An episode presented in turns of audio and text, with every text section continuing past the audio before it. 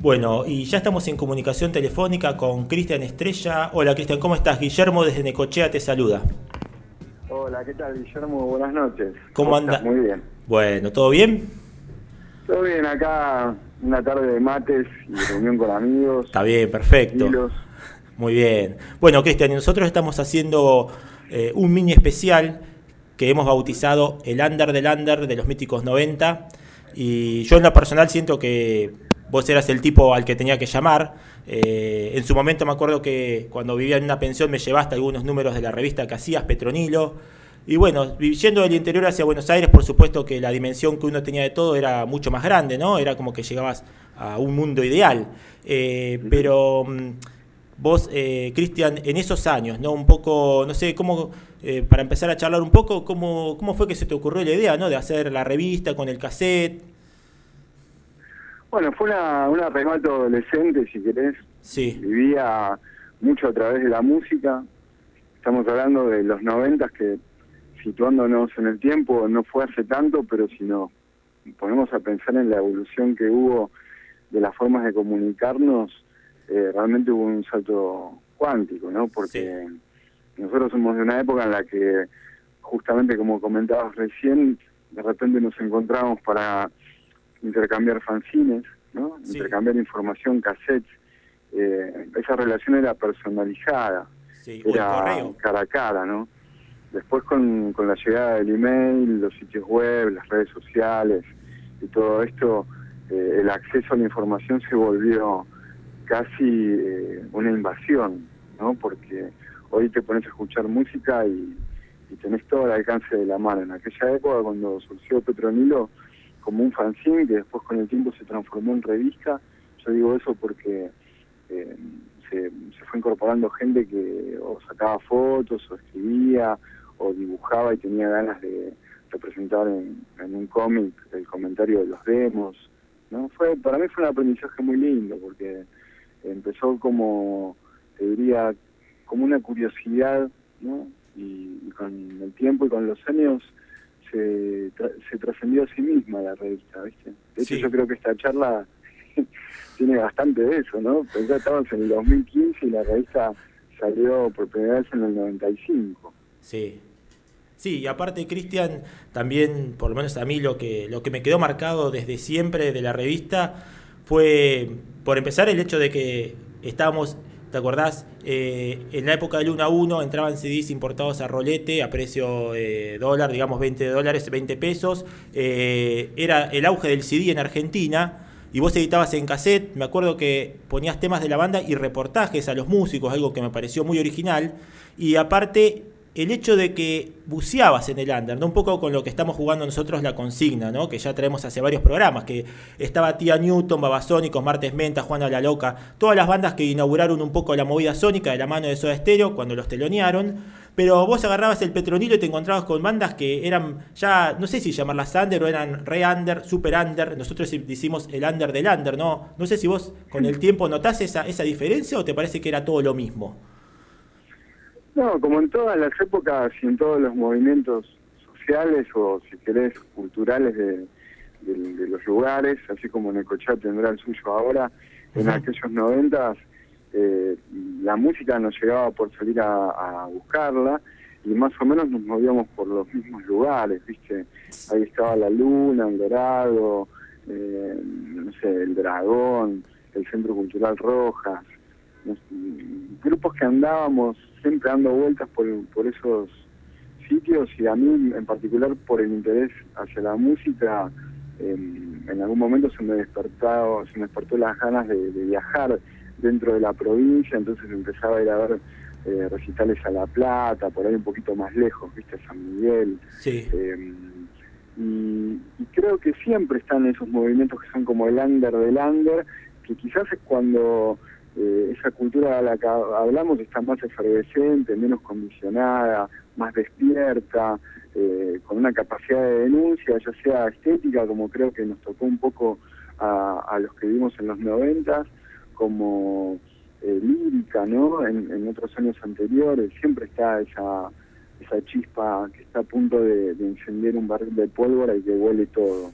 Después lo que pasa es que el, sistema, los medios, eh, incluso los propios artistas, cuando van eh, creciendo, eh, a veces viste toman un camino que, que, puede ser cuestionable por las bases, pero que bueno, siempre se puede ver como una evolución. muchos grupos de esa época hoy siguen tocando y, les va bien, han cambiado quizás de nombres, pensar en Valle de Muñecas, ¿no? Sí. Que en aquel momento era menos que cero. Sí. Eh, otros grupos se han transformado, el caso de los reincidentes, ¿no? Hoy es Acorazado Potenkin por un lado, eh, después están los solistas, está Bichos. Eh, creo que, bueno, es, es muy lindo ver que el tiempo pasa y que bastante de esa cultura de los noventas y del rock y del under subsistió y se regeneró, se, se redefinió también. ¿no? Sí, marcó un, para nosotros, Cristian, marcó un piso, eh, que bueno, obviamente a nosotros nos marcó generacionalmente, y creo que a las nuevas generaciones también, si bien no directamente, pero me parece que está bueno hacer este tipo de rescates, nosotros lo consideramos más que nada como un ejercicio lúdico, ¿no? Porque eh, pasa que a veces muchas bandas han editado discos que están descatalogados o que no están en internet. Y bueno, eh, está bueno hacer estas suertes de, idas y vueltas porque eh, creemos que hubo muchísimas cosas en aquellos años. Como decís vos, las bandas han cambiado quizás de formación, o han cambiado de nombre, pero creo que ahí se sentó las bases estéticas y un montón de cuestiones ligadas con la cultura independiente, que hoy en día está potenciado, por supuesto pero que vos en esa época te la rebuscabas y, bueno, que es tener un poco también que, nos cuentes cómo era, cómo, cómo, era para vos hacer cada número de Petronilo, si implicaba mucho esfuerzo, eh, la, alegría que te desbordaba. la verdad que era una aventura, dije, porque eh, pensá que el primer número era un fanzine fotocopiado de ocho páginas, ¿no? Eh, nunca había hecho una experiencia editorial, era muy chico, no sé, tendría 19, 18 años, viste lo se me ocurrió. Y una computadora era algo extraño, no era que todos teníamos computadoras. Em, y cada número antes de salir implicaba una aventura, que era un viaje por descubrir a esas bandas, por... Eh, invitarlas con un capricho que era que no tuvieran nada editado. Mira vos. Siempre eso fue como una consigna, fue bueno, está bien que, aparezcas en tu premio, dale, vamos para adelante, pero no tenés que tener nada editado. Y eso hizo que en algún momento también la revista como, digamos, producto se transformó en un generador de, de música, porque por ejemplo para el número 3 eh, hizo un canje, hicimos un canje con un estudio de grabación que era de los chicos de Jaime Sin Tierra y eh, a cambio de la publicidad ellos grabaron la música de otro de los grupos que salía en la revista. Mirá qué bueno. Entonces, eh, ese intercambio, ¿viste? Me parece que también hablaba de, una forma de hacer las cosas, que era cultural en sí, ¿no? Dentro de, de, lo que era la revista. Se fue sumando gente que en un momento hizo notas grosas, ¿no? Sí, sí en el número 3, por ejemplo, en el, en el 4, un reportaje inédito a Adolfo Bioy Casares. Mirá qué bueno. Bueno, vos me tendrás que, me preguntarás qué tiene que ver con la música. Y bueno, el interés de un periodista rock que de repente lo podía entrevistar y que eligió, no sé, por ejemplo, preguntarle cuál era su relación con la cocaína, por ejemplo, si era que tenía alguna. y son notas que quedaron, por suerte, a partir del año pasado, ya del 2014 online, porque unos colegas tuyos de, Radio Nacional Rock hicieron un rescate eh, musical a mi persona, ¿no? Yo también siempre anduve tocando y haciendo algunas músicas y, estos chicos, bueno, rescataron mi música, a partir de ahí nos pusimos en contacto con, con los chicos de la hora pulenta y, me pusieron las pilas para que reeditase en formato web aquellas eh, travesuras y aventuras de los 90, ¿no? Y ahí puse información inédita, de hecho hay un homenaje a, Pixie y Sonic Youth, que fue un número muy importante en la historia de Petronilo, que, que bueno, eh, dejó algunos temas inéditos y también los pueden encontrar ahí en el sitio web, que es petronilo.weebly, Weebly se escribe W E de larga L Y Weebly.com petronilo.willy.com. Perfecto, Cristian. Y bueno, y justamente ahora, eh, como hacemos siempre cuando realizamos una nota por teléfono, te pedí que me tires un par de temas que a vos te gusten y yo después hice una selección final. Y mirá, elegí eh, el cover de, de, Pixies que hace Pasto a la Fiera, segunda generación del tema Cactus. No sé por, qué elegiste ese tema, por ejemplo, y ya lo ponemos. Mira, eh, con Karina Jerkovic, que era una de las chicas de Pasto a la Fiera, tenemos una relación alucinante. De hecho, en un momento empezamos a armar un grupo donde estaba ella y también Gabriel Lucena, que pasó por Entre Ríos y hoy toca a veces con Miranda, bueno, es un gran creador, igual Gaby con Rayos Catriel también. Y me gustó el cover de Pasto las Fieras porque me parecía que tenía una actitud así bien Riot, ¿viste? De chicas, chicas rockeras de los noventas. Sí. haciendo un, buen tema de los Pixies, Bueno, buenísimo. Entonces, ponemos este tema y ya seguimos con la nota. ¿Te parece, Cristian? Bueno, dale. Ahí vamos. Por acá ¿eh? andamos. Ahí vamos entonces con Pasto a la Fiera, segunda generación, y un cover de esa gran banda que también nos marcó generacionalmente, que fueron los Pixies, y el tema Cactus.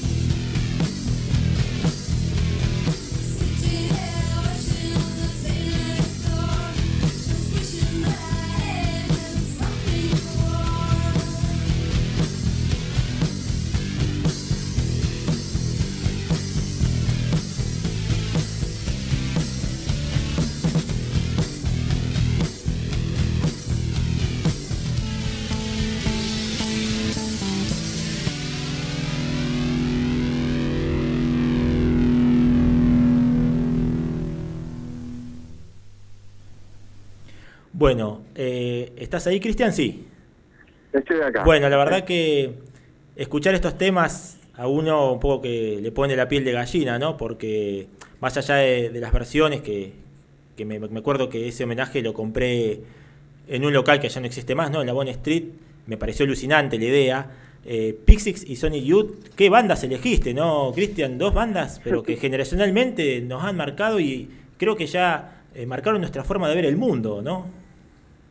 Sí, para mí era volver de, la escuela al secundario y ponerme encerrada, encerrarme a escuchar a los Pixies de Sonic Youth y, además que tenían un montón de discos en esa época, estaban todos re buenos. Entonces, cuando empecé a hacer la revista y con los años siempre charlaba con los músicos y amigos que estaban ahí en la, vuelta, eh, Pixies y Sonic Youth eran dos bandas que estaban, ¿viste? Que, que estaban, nos atravesaban a todos y no eran de difusión masiva. No. De hecho, con el tiempo se, hicieron conocidos y después algún día los Pixies se reunieron y ahora están de gira y la bajista es argentina. Sí.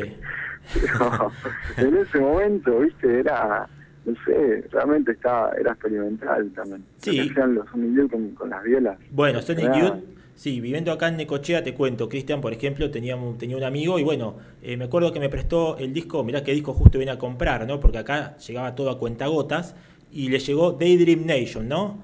Y me acuerdo que la primera vez que lo escuché no me gustó, se lo devolví, porque decía, ¿qué es esto, viste? Y después, lo- lo- o sea, hasta el día de hoy lo considero para mí uno de los tres mejores discos que escuché en mi vida.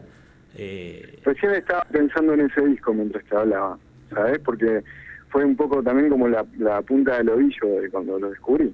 Sí, sí, sí. Y, como decís vos, eran bandas experimentales, sobre todo Sonic Youth, que no pasaban mucho. Recién en TV estaba empezando a pasar por ahí 100% o Sugar, eh, del disco Dirty. Pero cuando vos empezabas a ver los discos anteriores de Sonic Youth, sí, te rompían la cabeza. Este, y aparte otra cosa que me parece fabuloso, que creo que tiene que ver, eh, Cristian, que tiene que ver con eso que decís de que son bandas que nos atraviesan, que la música no- no- no- nos atraviesa. Con el correr de los años también que uno a veces vuelve a leer, yo por lo menos estuve chusmeando la web hace un tiempo y releyendo, ¿no? Bueno, tengo algunas revistas también en, en el arcón de la abuela. Eh, la escritura que vos tenías, me parece que tenía un humor muy particular, que era muy original, eh, o sea, es como que vos hiciste tu propio mundo para la forma de comunicar las cosas también, ¿no? Una estética propia, no sé si vos pensás lo mismo.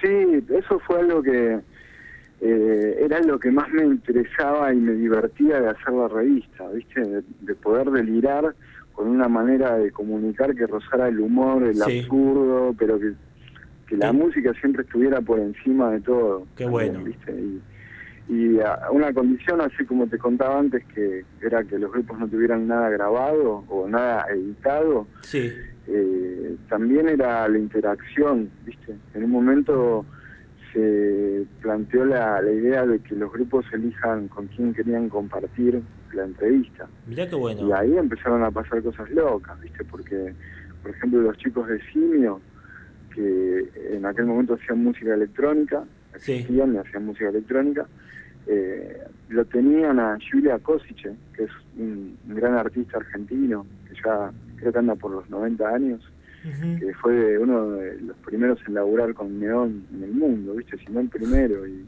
y de quien la NASA ha tomado eh, ideas de ciudades espaciales para intentar eh, aplicarlas de verdad, ¿sí? Entonces Petronilo, como un fanzine revista, generaba un cruce entre una banda electrónica under y este mono, que es enorme, ¿me entendés?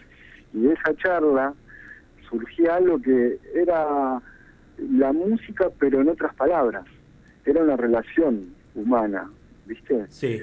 Eh, mm, La música relacionada con, con otras, con otras artes y con la vida, ¿no? No algo estanco, Sí. aislado. Una charla entre creadores Claro. y de distintos palos y de distintos caminos y generaciones, pero que se unían en una revista de rock independiente. Yo estaba muy cebado con que la Petronilo creciera y todo, ¿viste? Sí, Después eh, pasó que, como pasa en muchas producciones independientes, y más cuando sos más pendejo, que eh, si no le encontrás la vuelta a cómo sostenerla económicamente, después la parte creativa termina un poco eh, opacada y te, te, empezás a desgastar, desgastar porque no, no, no puede ser que fluya en todos los niveles. Que, sin embargo, primero se transformó en un programa de radio, después como parte de un equipo de gente, eh, y, y ahí un poco cambié el, el ámbito de creación, pero siempre vinculado a la música, ¿viste? Em, no sé, yo de, de aquellos años tengo un recuerdo fenomenal, porque aparte eran mis, entre los 17 y los 25, ponele que era una época de la vida en la que salíamos, veíamos bandas, nos hacíamos amigas, amigos, sí. eh, y la ciudad estaba despertando, ¿viste? Porque digamos que en el 95, 20 años después de, de una dictadura, una- Sí. un país que empieza a despertar.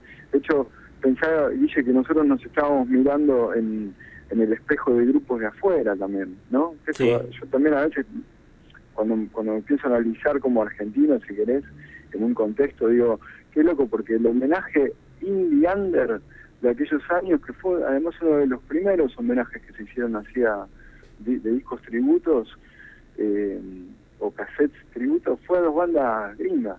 Sí, sí, sí. loco, ¿viste? Sí, sí, tal cual. Y aparte, Cristian, otra cosa es que, eh, que vos también después eh, hiciste cruces, en esa época estaba el correo, pero hiciste cruces con, con gente de Rosario y de Córdoba, ¿no? ¿Qué decís en la época de Petronilo? En la época de Petronilo, sí. O sea, ya, ya estabas al tanto de que había movida en Córdoba y en Rosario. Sí, y La Plata. La Plata. Había, había contacto con gente de Trenquelauquen que después terminó colaborando en otros emprendimientos así editoriales, eh, que fue Petronilo más dos revistas. Ahí está. en las pelotas. Sí. Ahí surgió el Combo 3 y, y bastante de esa relación epistolar, viste, por cartas, por estampillas, de ir al correo. Con Algo hermoso. escrita a mano, con un cassette adentro y dejarlo ahí para que le llegue a alguien. Y bueno, hoy eso me pasa con discos que me llegan de países rarísimos como Japón, ¿viste? Sí. Eh, y también de banda Sandler, pero en ese momento era todo un ritual el de la comunicación, hoy es más fácil, ¿viste? Sí, sí, tal cual. Y eso nos ha marcado, pero vos, como decías recién, Cristian, has seguido en actividad, has seguido relacionado con, con la música alternativa, con el rock independiente, y bueno, querés un poco para ir cerrando la nota, contarnos en qué andas hoy.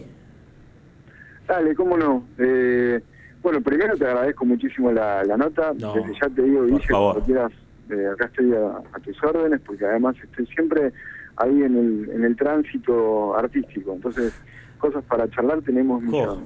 Hoy lo que me está ocupando para, para entretenerme en el 2015 es eh, seguir con Radio Rueda, que es una radio que tengo online desde hace ya un poco más de tres años, con programación mundial hay programas hechos desde Holanda, desde Chile, desde Perú, Santa Fe, también de todos lados, y varios géneros musicales. Estamos preparando em, algunos programas y formatos para este año.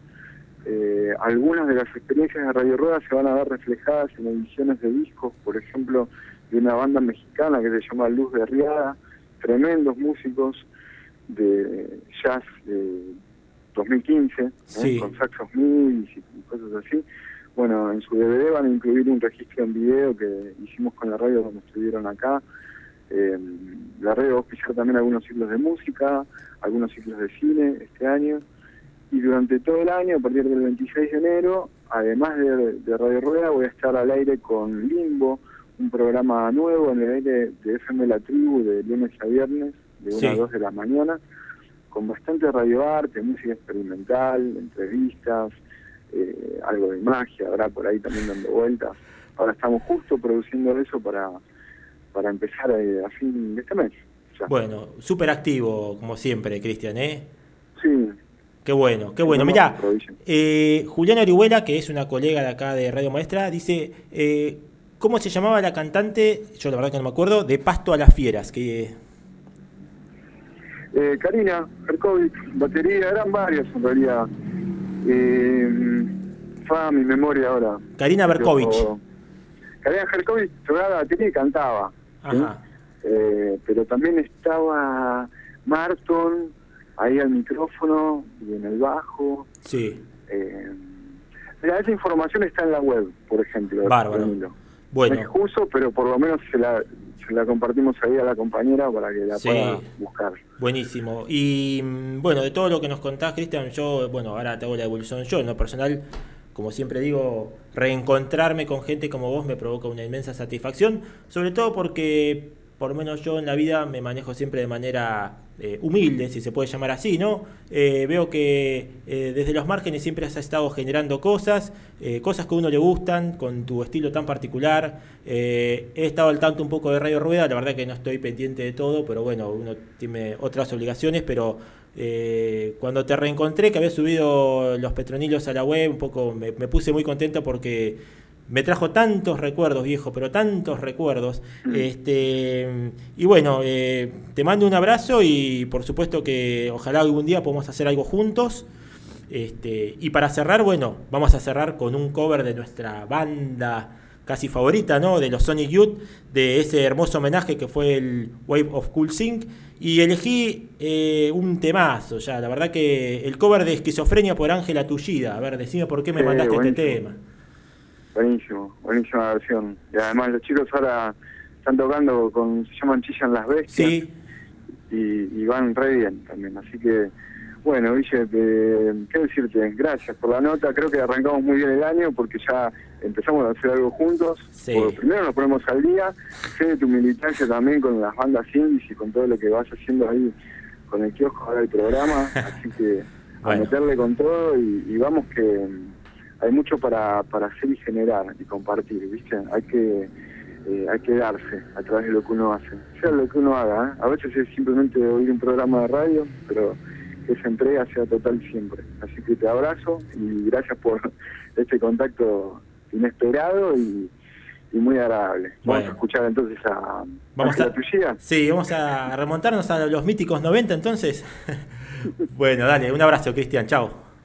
Un abrazo grande, gracias. Chao, chao. Ahí vamos entonces con eh, un cover de Los Ángeles Tullida, una banda que actualmente ha cambiado algunos integrantes y se llama Chillan las Bestias, con un temazo de los Sonic Youth, un tema que en lo personal me pone la piel de gallina y ese clásico que se llama Esquizofrenia.